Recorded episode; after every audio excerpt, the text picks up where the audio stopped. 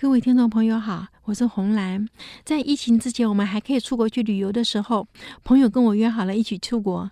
结果当我买好了飞机票，在收行李的时候，他突然打电话来说：“哎呀，真抱歉，临时有事走不开。”他说：“去改票啦，改票的钱我出。”我听了以后，我不是去改票，我是去退票。因为一个人如果不把自己的话当话的人，他其实是不值得交往的。所以这件事让我非常的感慨。东汉的范氏千里赴约哦，在那个时候是没有手机和微信之前，人的话是一诺千金，说话算话的。一九八零年，啊，我在英国开会的时候，我知道有个教授三个月之后他要去美国开会，那他跟我是同行嘛，那我就请他开完会以后啊，顺便来我的学校演讲，因为我的学生做的实验其实跟他很相似，他就答应了。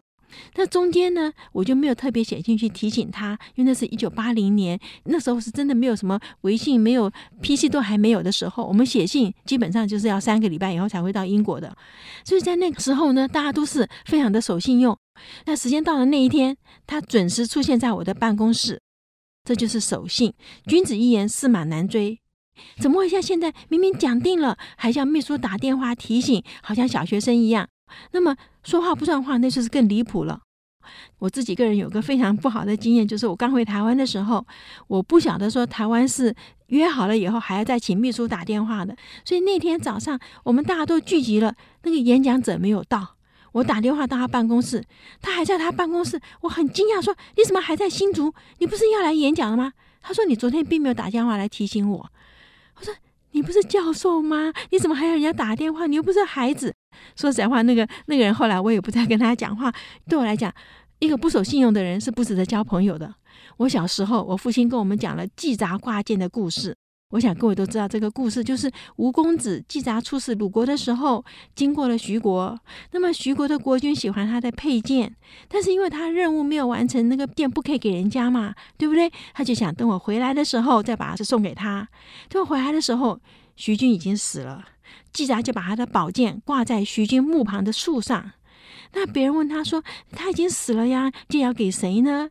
季札就说：“当时我心中就已经允诺他了，只是因为不方便送给他。现在怎么能够因为他死了，我就违背我自己的诺言，对不对？”这个故事我想很多人都知道，季札挂剑嘛。我当时是很不解，那个死人又不会出来拿剑，对不对？你既然是个宝剑，对吧？吴公子的宝剑，你怎么就挂在树上，随便让人家拿去？哈，我觉得你挂在树上，他也是没有拿到。那你也没有达到送给他剑的目的，那为什么要叫还要送？我父亲就讲，诚信是人最重要的品格。一个人如果没有诚信，其他的美德再好不足取。他说，承诺看起来好像是对别人，他说其实更重要是对自己，因为人最终是要面对自己的良心。人一定要能看得起自己，别人才会看得起你嘛，对不对？他叫我说，千万不要为了眼前的不舍，坏了以后一生的安心。我那时候实在是听不懂，我爸这样子讲了，我还是觉得宝剑挂在树上只是便宜了过路的人嘛，对不对？而且季札当时并没有说出来，他只是心里面在想，这应该不能算背信啊。后来我父亲很有耐心的告诉我，有人喜欢你的衣服。你就脱下来送给他了嘛？他拿去以后就把长袖改短袖，把旗袍改洋装，那你会不会生气？说不会呀，因为给了他就是他的了嘛，对不对？我爸说对，给了他就是他的，他要怎么做那是他的事。